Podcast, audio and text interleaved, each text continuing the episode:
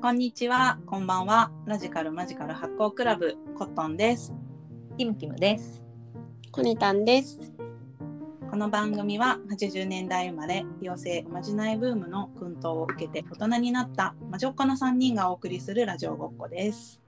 今日もラジオごっこしてきましょう。イェイしイエイ、みんなもいや、発行してください。ちゃうよ。ね、ということでね、あのもう早速いきますけど、行こあのまた今回もお便りが舞い込んでます。う。ありがたい。ありがとう。可愛い名 前。発行。あ、じゃあ、またコニタン読んでもらえます か。私でいいの。うん、えっと、今回の箱ネーム、ギボちゃんからいただきました。リボちゃん。ギあボちゃん、とこんばんは。好きな発酵食品は大根のぬか漬けです。う先生いいね先いいね生。ね、いいね。お三人のバランスが素敵だなぁといつも楽しみに聞いています。最近暖かくなってきたのでどこかに出かけたいなぁと思っています。うずうそず。こで一人で出かけるのにおすすめの過ごし方や皆さんが今気になっている場所や会いに行ってみたい人など教えてください参考にしたいですよろしくお願いしますわわーあ、ます。ありがとうございますリ。ボちゃん。イボちゃん、リボちゃんはね。あの、イボギ、イボイボ、私の同僚です。イ ボ イボ。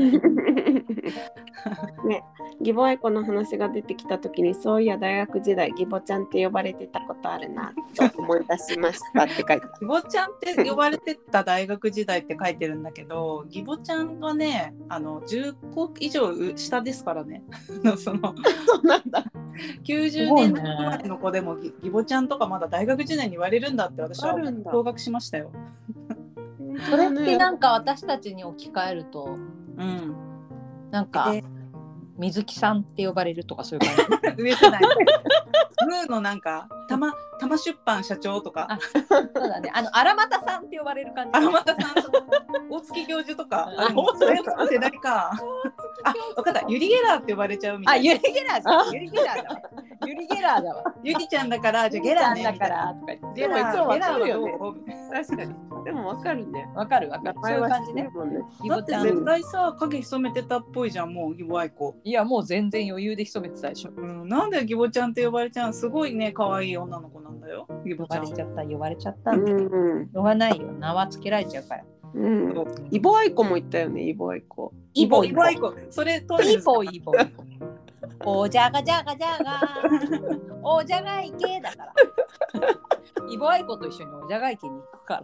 おじゃないけおじゃがい京都にあるホラースポットなんだっけみどろがみぞろが池だっけけ。知らない知らない深い泥池ってあるんだけどめっちゃあのホラースポットほら、もっと行きたくない。で昔は本当そういうカルト多かったよね。多かったねタクシーの運転手がね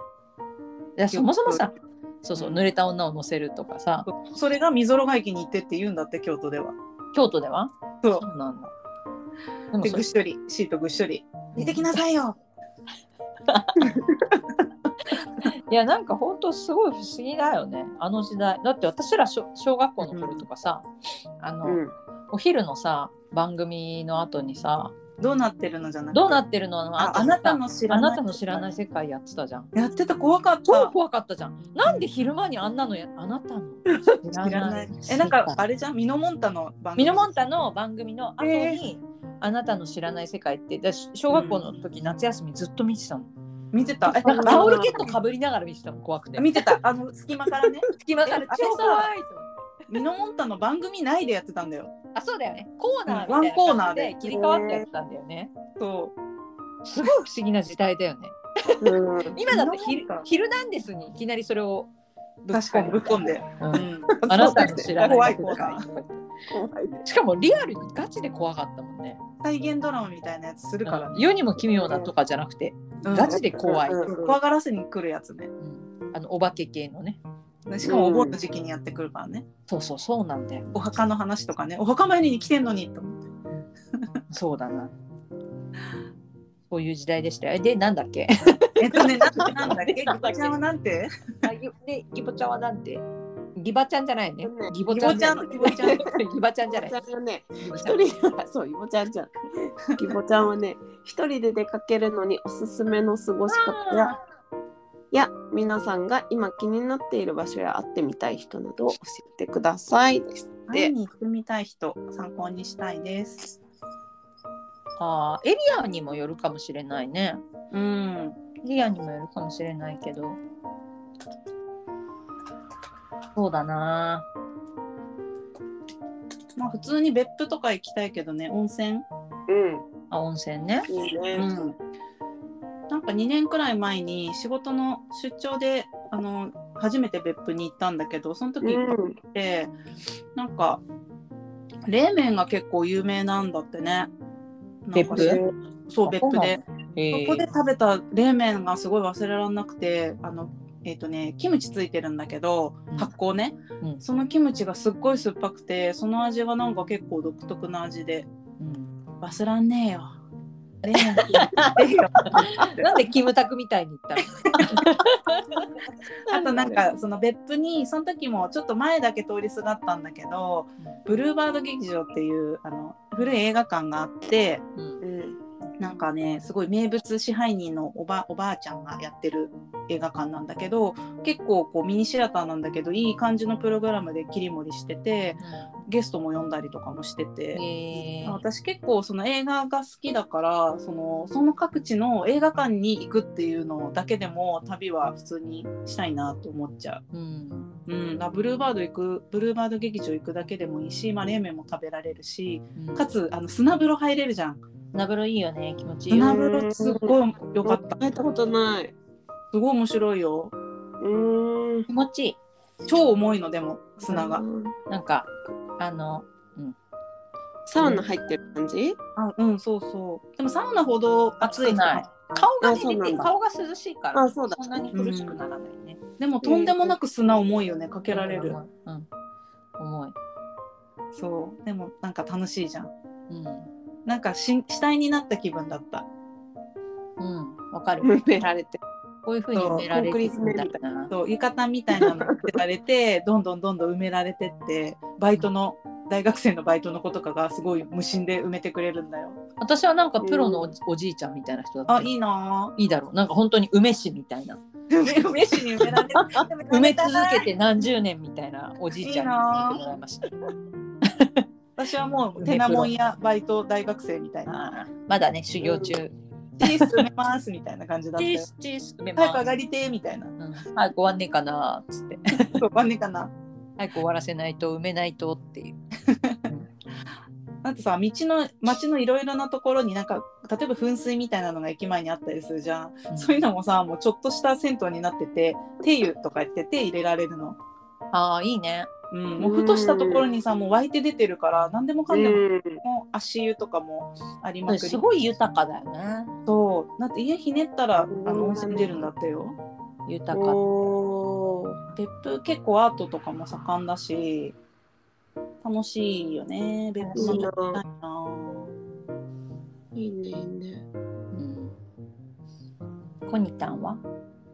私ね、おすすめの場所は都内だったらあうんのに日本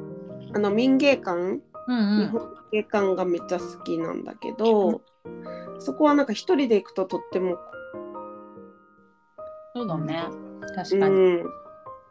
のとあとはね今まで行ったところでおすすめはね香川の群れっていうところにあるイサム・ノグチの庭園美術館もとっても良かった。へーあ寒の口いいねそうそうう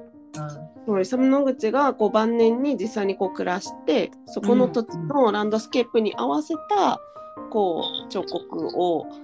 あの作ってるんだけどへえそうでだからもともとの住居もあるしんうんその展示している蔵みたいなところにあの有名なこう黒いさこうんうんう、うんもう古置いいといて天天井のやつとかあるんだけど、もうなんだろうななんかやっぱ石だからなのかなんかすごいなんかパワーみたいなものをある意味すごく感じるというかす確かにごいなんかパワースポットみたいな感じでうんなんかサイト見てるけど石垣みたいなところにそのイサム・ノグチの彫刻がポンポンポンってなんかストーンヘンジみたいな感じで置かれてる。あそうそうそうそうっていそうかね。うんそう本当にそんな感じでねちなんだょけどで多分もうそれとか作ったのも70超えてからとかううん。えーすごいね。けどそんなおじいさんがこんなものを作ろうって思えるなんかその、晩んエネル年の晩年の25年 間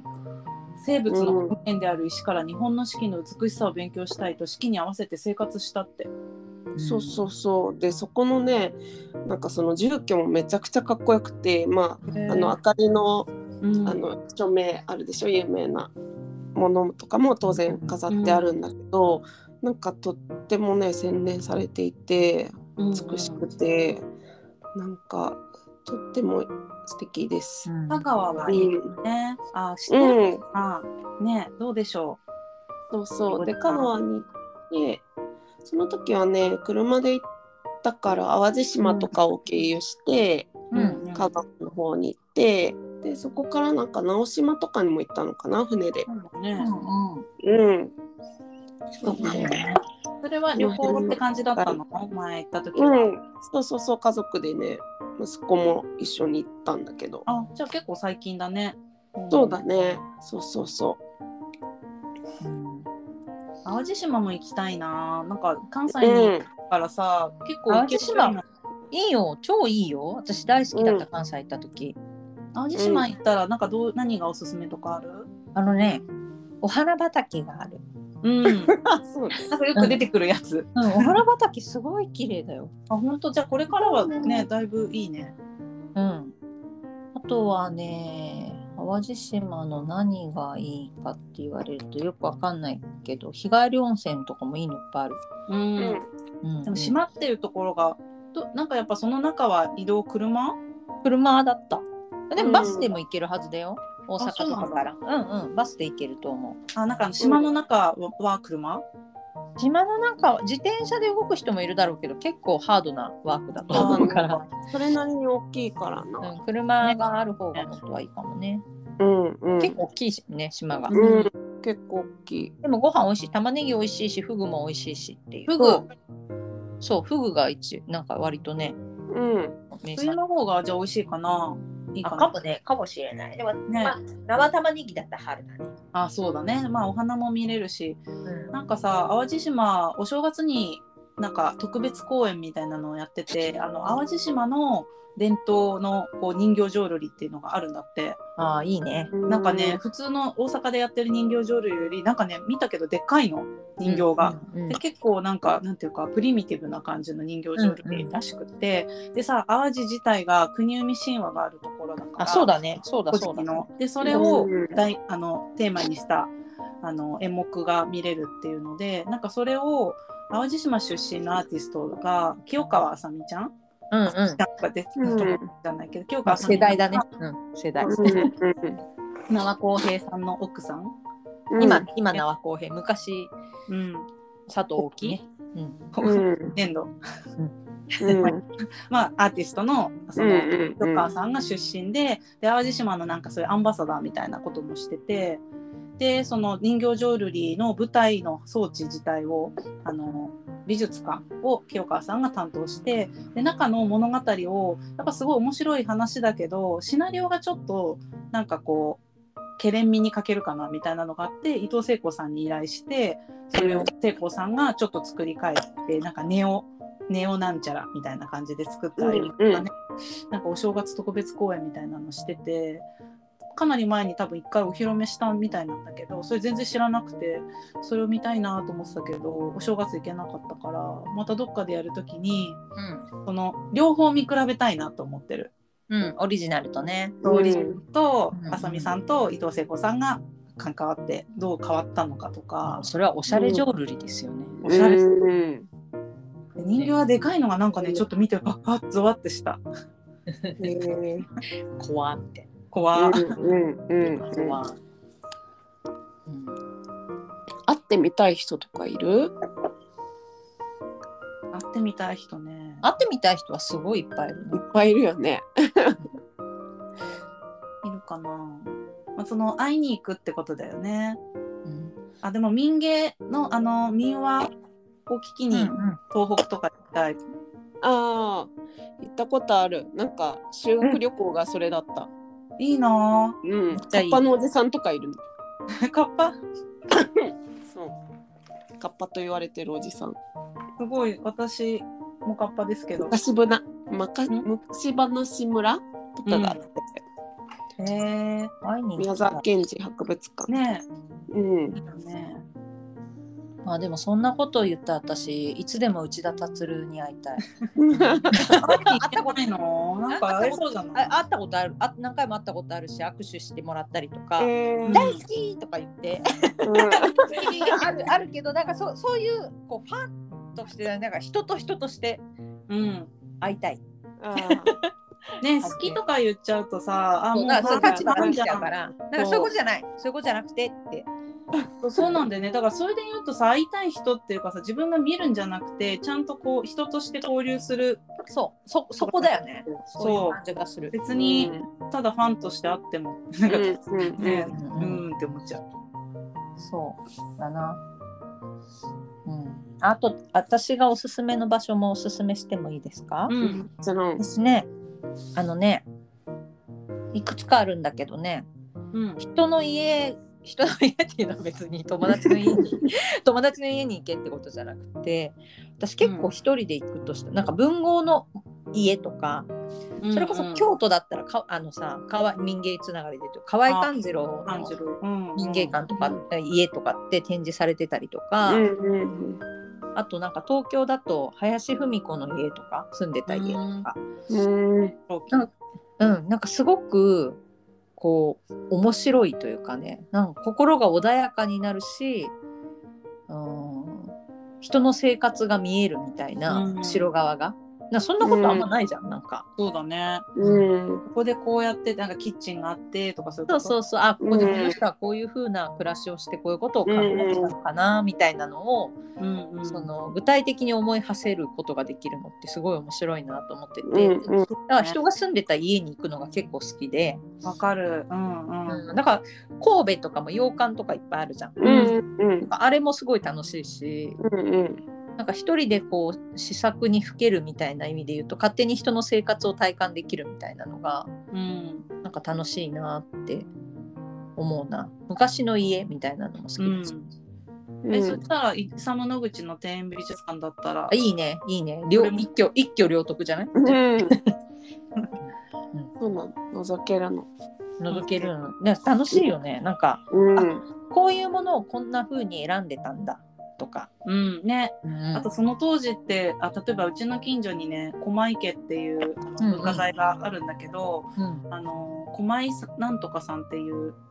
あの大学教授だった人で生物学者だったんだけど、その人の邸宅が今残っててでたまにおあのオープンになってんのかな入館して入れたりとかして、私たまにヨガ行ったりするんだけど。うんうんそういう使われ方とかもしてるとこなんだけどうんその人の残された本棚とかも残ってるし素敵女中部屋みたいなその時のメイドうんさん時う代のんね。そううんでなんかそこの狛池の保存の活動ボランティアの人とかが結構成り立ってんだけどその人たちがあの案内しお話ししてくれたんだけど本当は女中部屋をここに置くはずだったんだけどでもその狛井さんが教授がな女中さんこの部屋だとなんか日が当たらなくてかわいそうみたいな感じのことをう言ってんちゃんとここに行ったんだよとか、あいい人なんだなとか女中がいることにもビビるんだけど、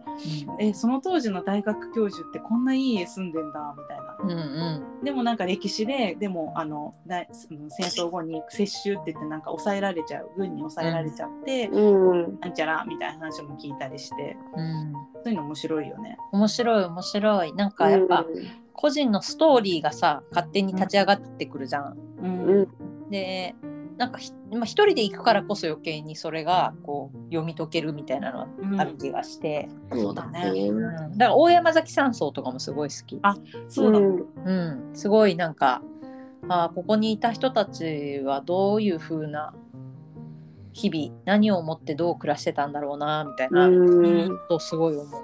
今ね美術館になってるよね。うんうちょうんどそれも先週行って、うんまあ、三浦淳の毎純日様ね、そううちの母も言ってたうん、本当私の友達も言ってた、うん、まあまあやっぱ行くよねそうそうだね、みんな行くよね。うん、行きでたもい。さ、初めての高山崎美術館で、今まで行きたかったんだけど、行けなくて、それがなぜか三浦 君そうであのなんていうのすごいマリアージュのタイミングすごいマリアージュしてたよ。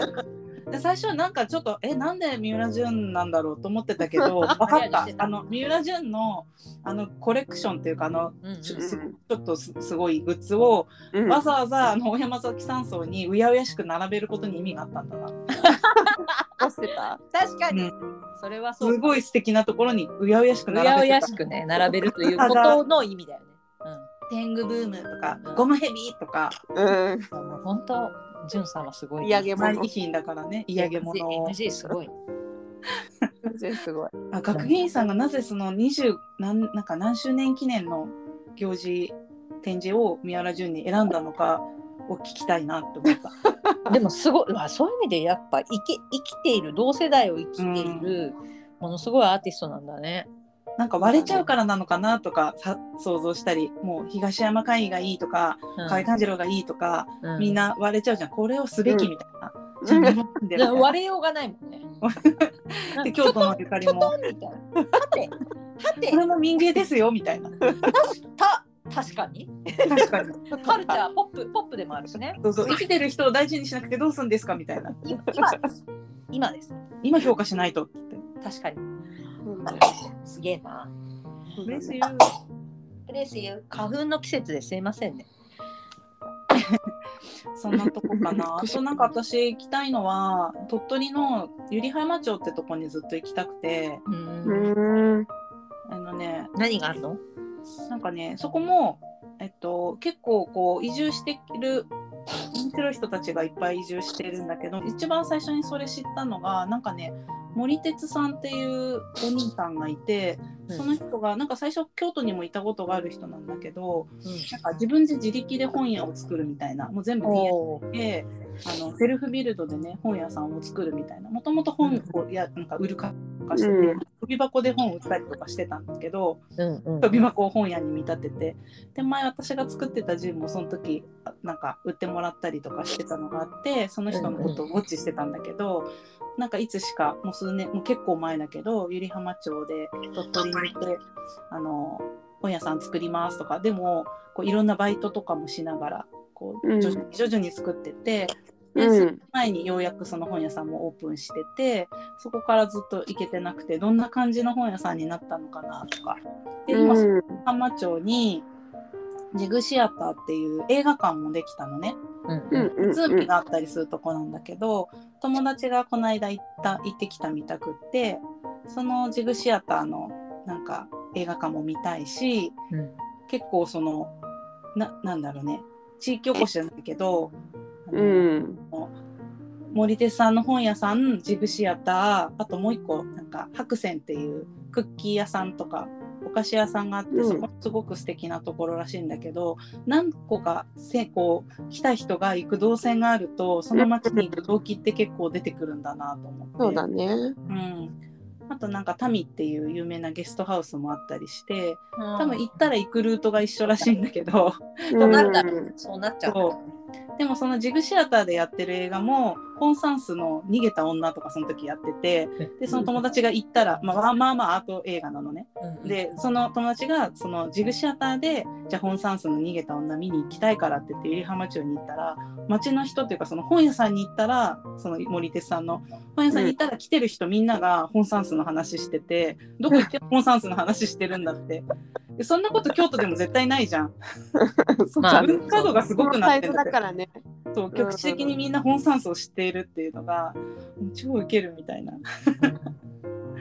結構すごい文化度が局地的に上がっている街そうだね。面白いね。偏ったうん偏っうん。た。偏ったあの一点集中みたいな。急に一点集中いやいいなと思って見山したいですね天山。見山天山。よし。どんな感じですかこんなね感じですかね。うん。おちゃんどうですかねようちゃん。行行ってみて、どっかう。んで、うん行ってみて、ギーボギーボー。あ、それはイーボイボーか。 またおた、行ってみて、お便り欲しいな。うん。ここ行きましたとかでもいいしね。なんかここれれ、もよかったこれもよかったですとか教えてほしい、うん、教えてほしい。おお願いします。お願いします。願いして終 わろうお願いしますはい。 そんな感じかね。うん。はい。じゃあまたねー。はーいまたねバイババイバイイ えー